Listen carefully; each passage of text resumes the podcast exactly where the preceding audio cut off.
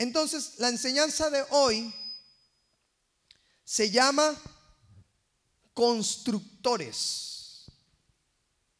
Y yo quiero seguir confrontándote porque si la semana pasada te decía que no puedes vivir una vida sin alimentarte de Jesús, de su palabra, sin alimentarte de Él y estando solo alimentándote de la información del sistema, porque morirás.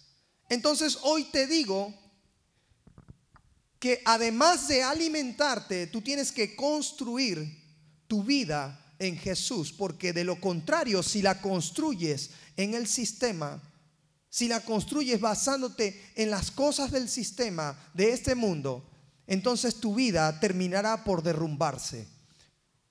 Tu construcción terminará por venirse abajo.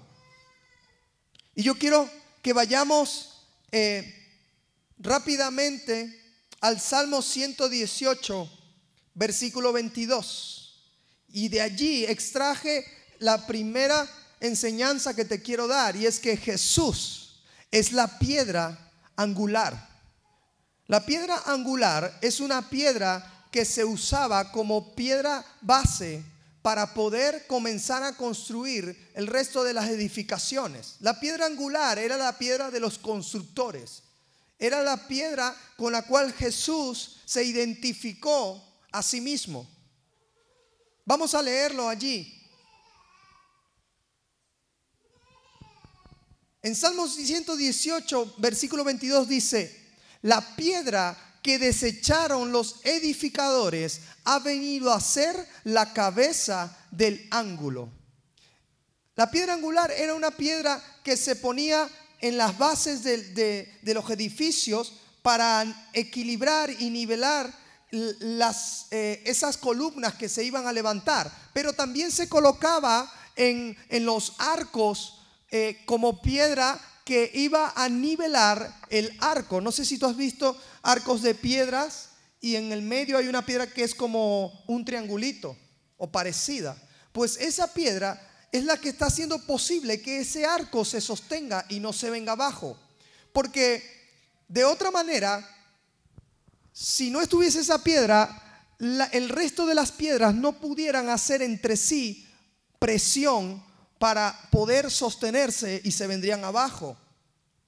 No sé si has visto esos, esas puertas así. Realmente por más que tú le veas que tiene un poco de mezcla de, para juntar, realmente esa mezcla no hace pero ni el 1% del trabajo.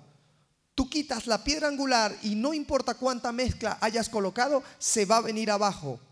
Porque resulta ser que lo que sostiene ese, ese arco es la fuerza que hace un grupo de piedras hacia un lado con la que hace el otro grupo de piedras hacia el otro lado. Y el ángulo hace que esas dos fuerzas se encuentren y hallen equilibrio y de esa manera no se venga abajo. Entonces, habiéndote dicho esto, ya puedes entender por qué Jesús decía, yo soy la piedra del ángulo. Todo lo que tú quieras edificar sin mí se va a venir abajo. Todo lo que tú quieras tratar de hacer en tu vida sin primero prestarme a mí atención para tu guía, se va a venir abajo. Todo lo que tú intentes hacer, proyectos, estudios, trabajo, esfuerzo, sin primero ir a Dios, a Jesús y decirle, Señor, guíame. Yo quiero que seas tú el que vayas delante de este trabajo. Yo quiero que seas tú el que me digas cómo debo guiar mi familia, cómo debo guiarme en ese estudio. Todo lo que tú intentes hacer, tarde o temprano, si no lleva la piedra del ángulo, que es Jesús, se va a venir abajo. Entonces, Jesús es la piedra angular.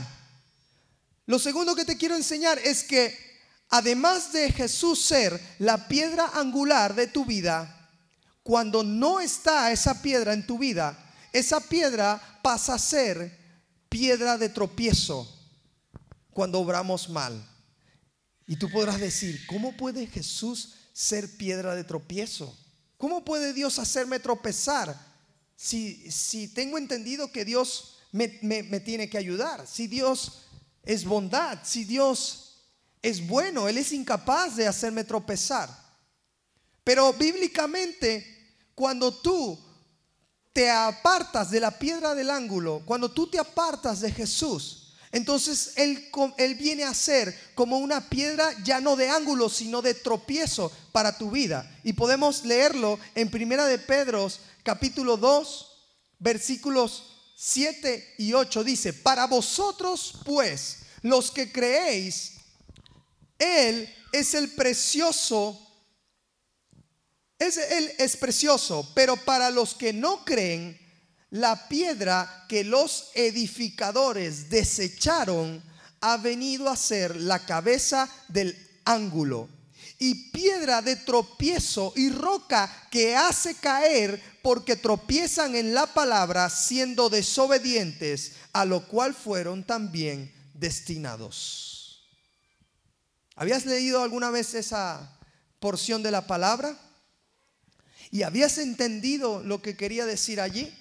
Jesús estaba diciéndole allí a las personas que estaban con él que cuando desechamos su palabra, cuando desechamos su enseñanza, cuando le desechamos a Él mismo, entonces eh, ese conocimiento que hemos desechado se vuelve una piedra de tropiezo para nuestra vida y te lo voy a, a comprobar. Cuando una persona, dice Pablo que cuando una persona conoce a Dios, más vale seguirle en rectitud, más vale seguirle fielmente que apartarse. Porque dice que cuando una persona conoce a Dios y se aparta, le vale mil veces mejor no haberle conocido que haberle conocido y, haberle, y haberse apartado. Porque el estado postrero que esa persona llega a tener por haberse apartado va a ser peor que el que tenía antes de haber venido a Jesús. Dice la Biblia que el espíritu inmundo que estaba sobre esa persona normalmente te está rondeando. Ese espíritu inmundo que se alejó de ti porque tú decidiste buscar a Dios. Yo no sé si ese espíritu era a lo mejor de mentira o un espíritu que te hacía ser borracho o un espíritu que te hacía ser un peleón. Yo no sé qué, te, qué, qué cosas Dios quitó de ti cuando viniste a Él. Pero ese espíritu inmundo es vengativo, no se va a quedar tranquilo al ver que tú estás buscando a Dios, sino que está así, a lo lejos, mirando, buscando la primera oportunidad que tú le vuelvas a abrir la puerta al pecado, porque ahí va a venir Él. Y dice Pablo que el postrero estado de esa persona llega a ser peor, porque ese espíritu inmundo, esos pecados que antes te dominaban, dice la Biblia que busca ese espíritu a siete espíritus más peores que él para que vengan a habitar de nuevo la casa de tu corazón y el posterior estado de tu vida sea peor. Y eso es por eso es que tú ves que cristianos que Dios salva, no sé, del el alcohol, y si luego pasa un tiempo y se apartan de Dios, cuando se apartan, y ahora vuelven al alcohol, pero ahora también son ladrones o, luego caen en drogas o en, caen en, en, ahora son unos mentirosos cuando antes decían la verdad y ahora tienen peores pecados que antes de conocer a Dios. Entonces, nosotros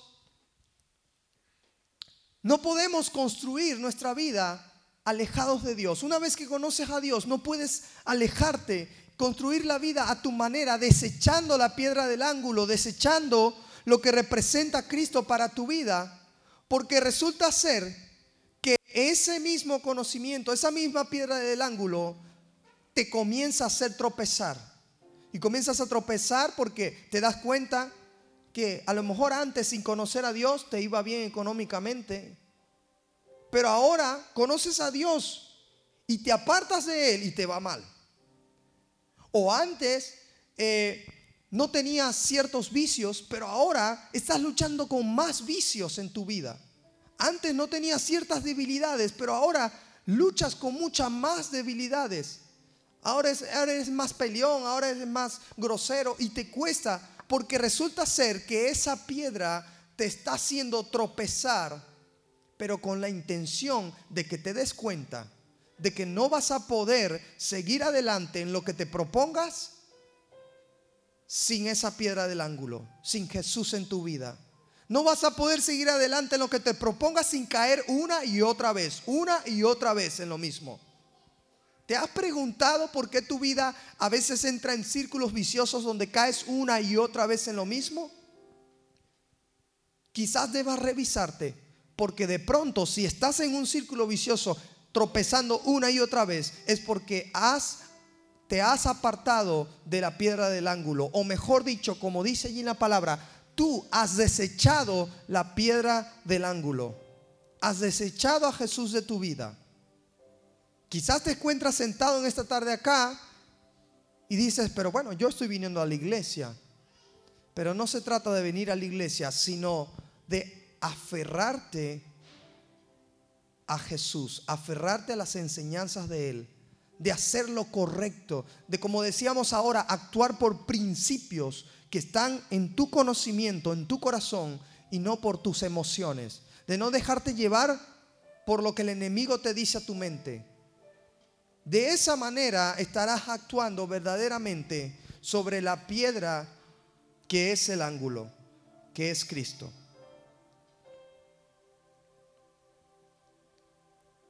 En Hechos capítulo 4 versículo 10 dice,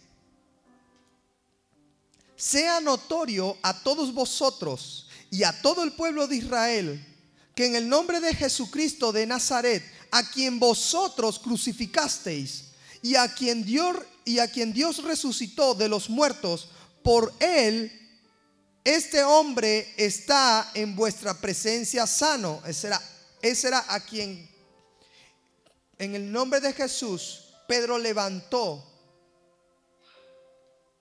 porque estaba paralítico en el templo.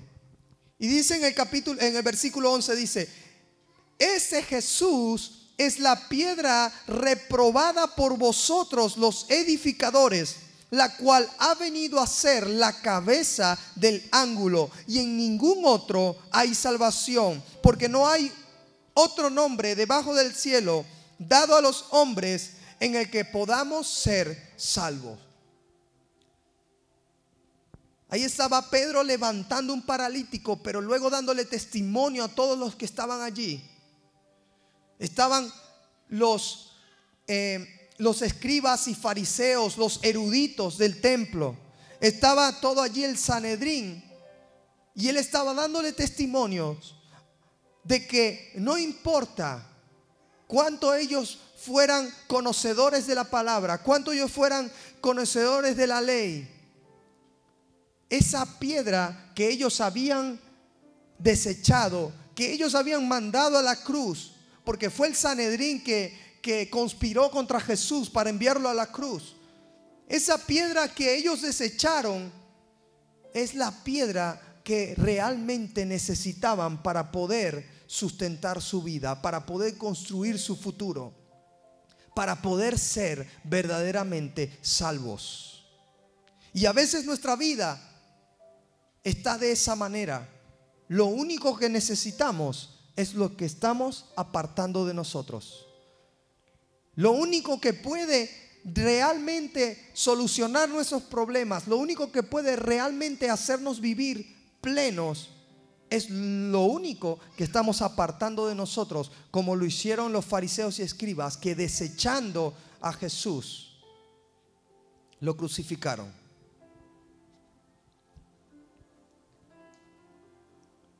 La tercera cosa que te quiero enseñar es que Dios es un Dios de orden y de planes. Por lo tanto, nuestra vida tiene que tener orden para cada cosa. Y es por esto que él hablaba de, la piedra del ángulo. No hay algo que sea tan planificado y tan ordenado como la construcción. Tú imagínate una construcción desordenada. Imagínate que, ves que hay una, una construcción de un puente sobre un precipicio y te enteras que no hay arquitectos, no hubo arquitectos. que el ingeniero realmente no se ha graduado, está a tercer semestre. Sí, esto va a empezar a fallar. Creo, yo creo que eso es pila, batería.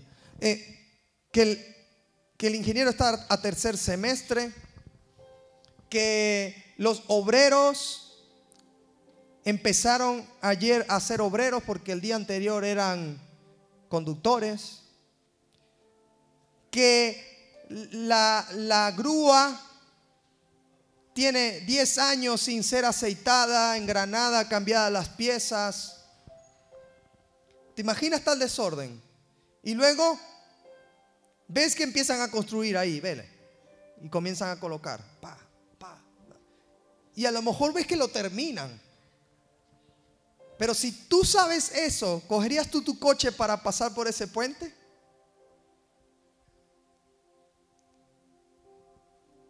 ¿Cogerías tu coche para pasar por allí? Mira, ni que estén pasando todos los que estén pasando, yo no pasaría. ¿Por qué? ¿Por qué? Porque no hubo orden para esa construcción, porque se violaron las leyes, se violó el orden correcto de una construcción. Tú te, meterías abajo de un edificio de 50 pisos con las mismas características que te acabo de decir que se construyó ese puente? Porque en cualquier momento se va a venir abajo. Pero ¿por qué si nuestra vida sí que la conducimos de esa manera? Sin Jesús en nuestra vida, actuando con desorden, sin poner orden en las cosas que tenemos que hacer, orden espiritual, orden en las leyes de Dios ¿Por qué si pensamos que el puente de nuestra vida va a funcionar perfectamente cuando nos, hemos violado las leyes ya no de la construcción, sino las leyes de Dios? Y ahí vamos, confiados en ese puente de nuestra vida. No, es que yo aquí voy, yo todo lo puedo en mí que me fortalezco. Puedo enfrentar cualquier situación porque yo me doy el poder para hacerlo. Y vas ahí con todas tus...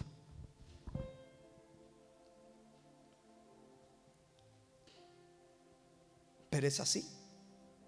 Mira, en Lucas 14, 28 dice así, porque ¿quién de vosotros, queriendo edificar una torre, no se sienta primero y calcula los gastos a ver si tiene lo que necesita para acabarla? No sea que después que haya puesto el cimiento y no pueda acabarla, todos los que lo vean comiencen a hacer burla de él, diciendo, este hombre comenzó a edificar y no pudo acabar. Mira lo importante que Jesús hace ver sobre la planificación, sobre el orden en nuestra vida. El orden en cuanto a las leyes de Dios. El orden en todo.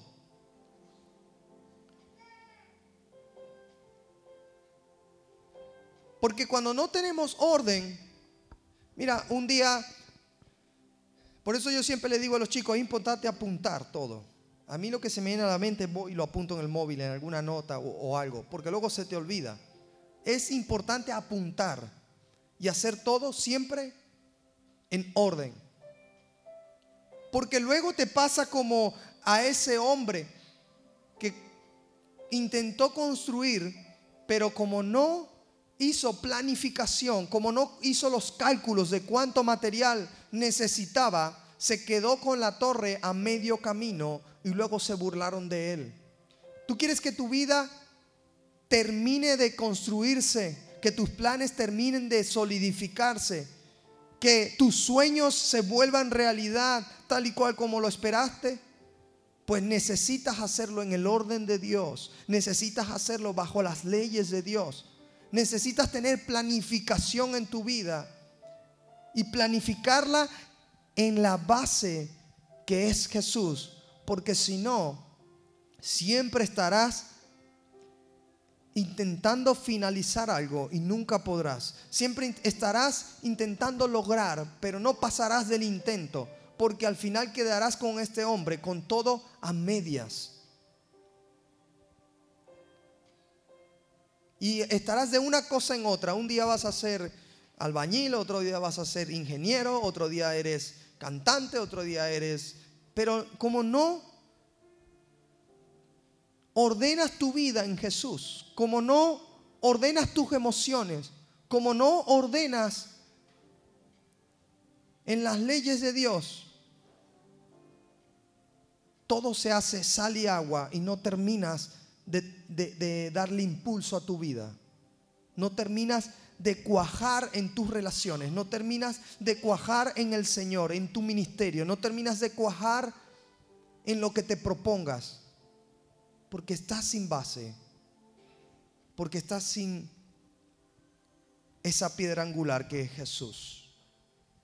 Lo cuarto que te quiero enseñar es que tu vida necesita ser edificada sobre esa roca. Una vez que te des cuenta que ya no puedes seguir así sin planificar, no puedes seguir así sin desechando la piedra angular. Una vez que te des cuenta que no puedes seguir así manteniendo todo en desastre, entonces necesitas reconocer que debes edificar tu vida sobre la roca que es Cristo. Mateo 7, versículo 21 dice, no todo el que me dice, Señor, Señor, entrará en el reino de los cielos, sino el que hace la voluntad de quién? De mi Padre que está en los cielos. Muchos me dirán en aquel día, Señor, Señor, ¿no profetizamos en tu nombre? Y en tu nombre echamos fuera demonios y en tu nombre hicimos muchos milagros. Y entonces les declararé, nunca os conocí, apartados de mí, hacedores de maldad. Cualquiera pues que me oye estas palabras y las hace, le compararé a un hombre prudente que edificó su casa sobre la roca y descendió lluvia y vinieron ríos y soplando vientos, soplaron vientos y golpearon contra aquella casa y no cayó porque estaba fundada sobre la roca. Pero cualquiera que me oye estas palabras y no las hace, les compararé a un hombre insensato que edificó su casa sobre la arena. Y descendió lluvia y vinieron ríos y soplaron vientos y dieron con ímpetu contra aquella casa y cayó y fue grande su ruina. Y cuando terminó Jesús estas palabras, la gente se admiraba de su doctrina porque les enseñaba como quien tiene autoridad y no como los escribas. Fíjate, aquí les aclara Jesús a todos sus discípulos que en el momento del reino de los cielos, en el momento en que vayamos todos ante el juicio del Señor, que vayamos todos a presentarnos ante el Padre, muchos dirán, Señor, acuérdate que yo eché demonios en tu nombre Acuérdate que le puse la mano a fulano y a subdano y oré por él y se sanó. Señor, acuérdate que yo me congregaba fielmente todos los domingos. Señor, acuérdate que que cada día yo iba a la iglesia y llevaba a otros. Señor, acuérdate que hice que Mengano y fulano te conocieran. Pero Jesús les dirá, apartaos de mí, hacedores de maldad, al fuego eterno. ¿Por qué? Por lo que dice luego en la siguiente parte. Porque habrán construido su vida sobre la arena y no sobre la roca. Porque habrán decidido seguir antes al mundo, seguir a las... Eh, a las cosas del sistema, a las debilidades, habrán seguido antes cualquier otra cosa y habrán desechado a Cristo como su roca de fundación, como su roca para edificar su vida. Por lo tanto, dice, su vida pasa a ser el que oye esa palabra, el que oye que Dios le está llamando, pero no presta atención, el que oye que Dios le está enseñando sus leyes y no presta atención, entonces habrá construido sobre la arena y pasa a ser como ese hombre que construyó su, su casa sobre la arena y vinieron aguas, vinieron vientos y tempestades y grande fue su ruina. Mas el que si construyere su vida sobre mí, sobre la roca, sobre mis leyes, entonces esa persona podrá estar tranquila que su casa no caerá, vengan vientos, vengan tempestades, vengan problemas, vengan situaciones. ¿Sobre qué estás construyendo tu vida? ¿Sobre qué estás poniendo tus planes? ¿Sobre quién estás poniendo tu futuro? ¿Estás desechando la roca que es Cristo? ¿Estás desechando la piedra del ángulo? Como lo hicieron los escribas y fariseos en ese momento? ¿O está siendo como el hombre sensato y prudente que decidió construir su vida, su casa, sus planes, sus sueños sobre Jesús? Mira, no importa cuántas situaciones y problemas vengan, cuando tú construyes tus sueños en Jesús, se hacen realidad tarde o temprano. Cuando tú construyes tu vida en Jesús, tarde o temprano comienzas a lograr cada una de las cosas que te has planificado. Y lo digo porque así ha sido en mi vida. He decidido darle la prioridad de mi vida a Dios, de servirle con toda mi pasión, con todo mi corazón. Y cada una de las cosas que anhelo se han venido, se han venido cumpliendo una tras otra. Y aún tengo muchísimas por alcanzar. ¿Quieres construir un matrimonio estable? ¿Quieres ser de una sola persona y que esa persona sea solo de ti también? ¿Quieres tener relaciones estables? ¿Quieres tener empleos, pero luego también empresas estables? Necesitas construir tu vida en orden y sobre la roca. Y fíjate cómo por último dice Jesús ahí,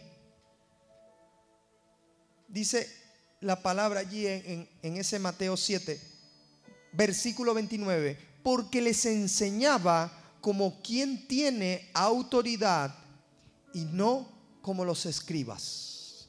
Los escribas y fariseos, que fueron los que le crucificaron, que fueron los que le desecharon, enseñaban la ley de Dios, pero no la ponían en práctica. Enseñaban los mandamientos de Dios, pero para ellos no era una verdad porque no la vivían. Pero Jesús, cuando enseñó, lo hacía con tal autoridad y era porque Él sí cumplía las leyes mandamientos de Dios. Quieres tener autoridad en tu vida para con otros. Que cuando hables te respeten. Que cuando hables escuchen lo que tú dices. Que cuando tú les digas a otros, hey, yo conozco un Dios que es verdadero. Esos otros no se burlen de ti, sino que verdaderamente tarde o temprano te sigan. Pues más allá de lo que tú hablas, con tu boca, más allá de lo que describes a ese Dios con tu boca, ellos necesitan ver que tú verdaderamente tienes a un Dios porque tú vives diferente, porque accionas diferente, porque no eres igual que el resto, porque no andas por allí drogándote, no andas por allí eh, alcoholizándote, no andas por allí mintiendo, no andas por allí haciendo daño a otros, robando, eh, haciendo, no andas por allí destruyendo familias, sino que andas viviendo como Dios dice que debes vivir como, conforme a su palabra como un verdadero cristiano. Eso dará más testimonio de ti, eso tendrá más autoridad de lo que tú dices a las personas que esas mismas palabras que les dice. Yo siempre le digo a los chicos, a mí me gusta compartir con todos, acercarme a todos. Bromeo, juego, eh, pasamos, porque también soy un joven, también soy un chico. Soy un joven, ¿eh? Cuidado. Entonces, también compartimos y todo. Pero ¿sabes qué?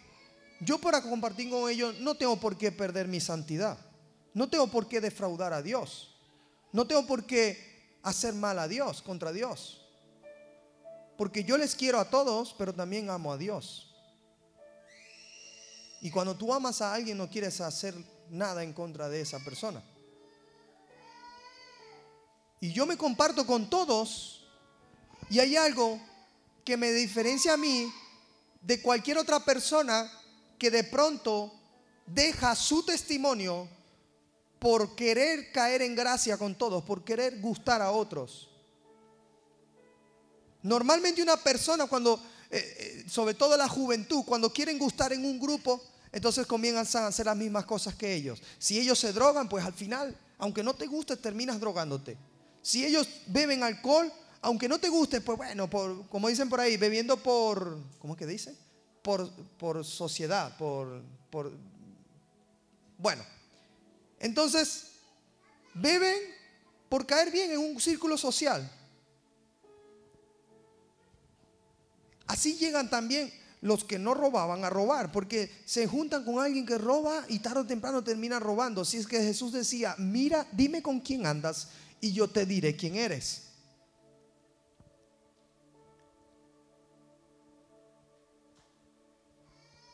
Y yo puedo juntarme con otros en ciertos momentos para compartir, para demostrarle que quiero ser amigo, pero por sobre todas las cosas para demostrarle que hay un Dios real que vive en mí,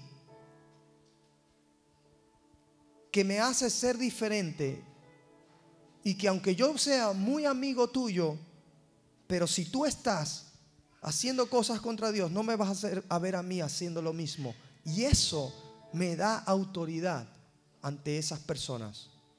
Al final te respetan. Yo me juego aquí con todos, bromeamos, compartimos, pero todos me respetan. Porque yo no trato de imponer mi autoridad con las palabras, sino con lo que vivo. Trato de ejercer mi autoridad como pastor de todos, no con lo que les digo cada domingo aquí, sino con lo que cada día allá afuera vivo.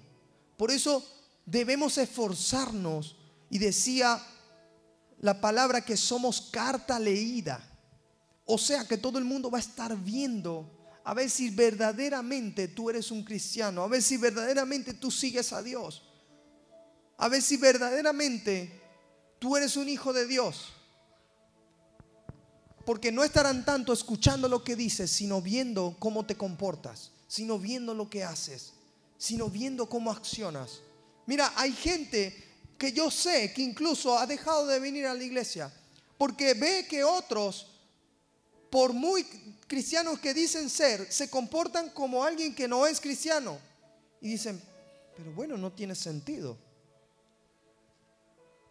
Pero resulta ser que aunque nosotros vengamos a la iglesia para buscar de Dios y no para buscar a las personas, también es verdad que para esas personas somos una carta leída y debemos dar testimonio que verdaderamente somos cristianos. Yo te aseguro que allá afuera podrán decir de mí cualquier mentira. Podrán buscar cualquier excusa para hablar mal de mí, pero nadie podrá decir que yo ando violando los principios de Dios. Nadie podrá decir que, por ejemplo, ando con otra mujer cuando tengo mi mujer. Nadie podrá decir que, por ejemplo, ando, no sé, robando, que ando emborrachándome, que ando fumando hierba o que ando, quién sabe, cuál cualquier cantidad de cosas, porque no doy ese testimonio a las personas, sino que doy el testimonio de que mi vida trato de cada día fundamentarla en Jesús, en sus enseñanzas, en sus leyes. Y de que ese Jesús me hace ser verdaderamente diferente al resto.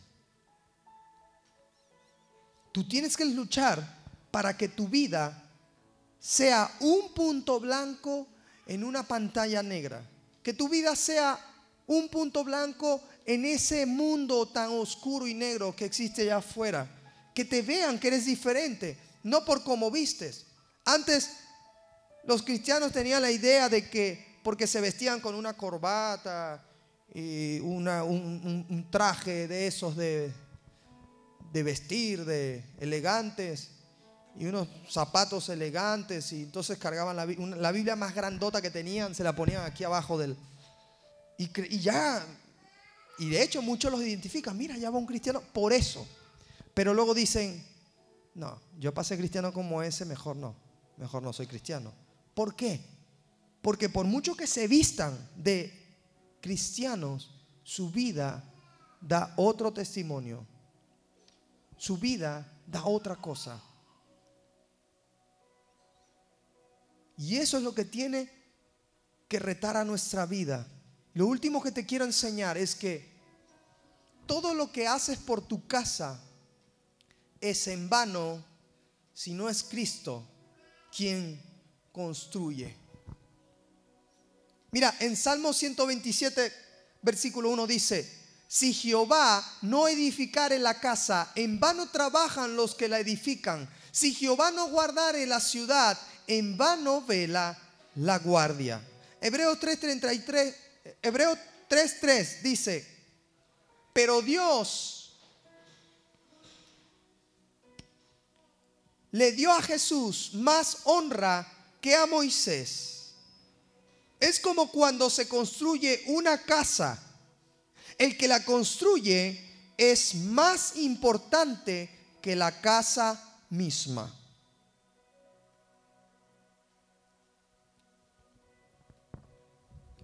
Si Jehová no edifica tu casa, en vano estás edificando. Si no es Dios quien edifica tu vida, si no llevas tu vida a los planes que Dios tiene para ti, si no dejas que sean sus principios, sus mandamientos los que guíen tu caminar día a día, si no dejas que Él sea el que controle cuándo y cómo debes actuar, cómo debes alcanzar lo que te propones, porque a veces queremos todo ya, ahora. Pero si no dejas que sea Dios el que edifique, en vano estás edificando?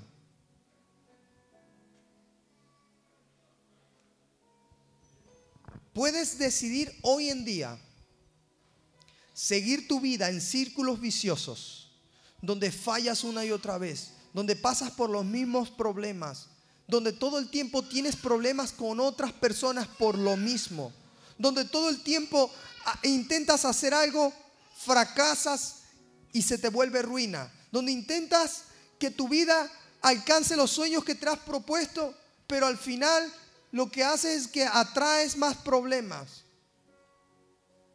O puedes decidir hoy colocar a Jesús como la piedra angular de tu vida, como la piedra de ese arco que te decía en un principio, que sostenga tu vida.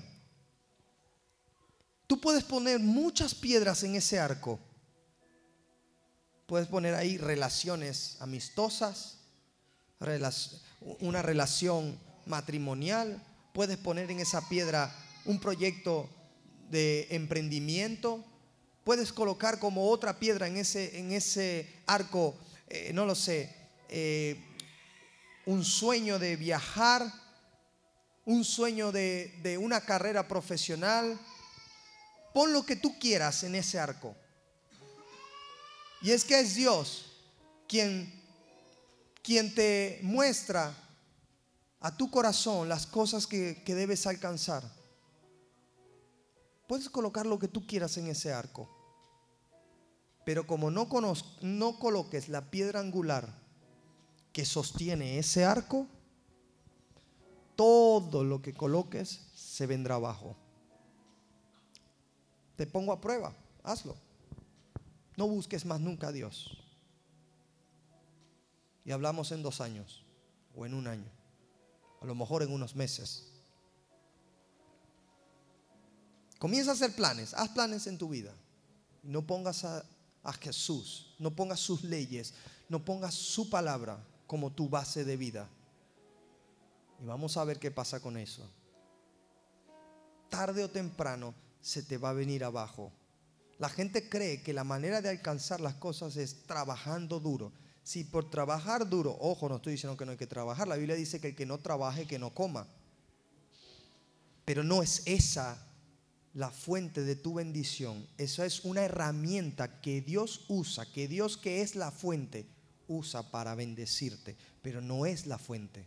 La fuente de la bendición para tu vida, la fuente de la seguridad espiritual, emocional para tu vida es Dios, no es una relación. El día de mañana alguien va a romper contigo, bien sea una relación amorosa o bien sea una relación de amistad o hasta una familiar. El día de mañana cualquier familia se vuelve loco y te dice que no te quiere ver más. Si tú fundamentas tu vida sobre los que te rodean, si sigues siendo ese amigo que quiere solamente hacer cosas para que otros le acepten y sean sus amigos, ese que se fuma para que otro le acepte, ese que bebe porque los otros beben, es que yo no puedo hacer algo diferente porque me van a ver raro. Si sigues fundamentando tu vida, tus planes, tu futuro sobre otras cosas que no sea Jesús, que es la piedra angular, tarde o temprano todo eso se vendrá abajo y te quedarás como el hombre de la parábola, en ruina, solo. Y ahí no te quedará otra que reconocer, necesito a Jesús en mi vida. Necesito esa piedra angular en mi vida. Necesito esa relación estable que solo Dios me puede regalar. Esa paternidad que Dios puede ejercer en mí. Esa familia que Dios para mí puede ser. Para yo luego poder amar a otros.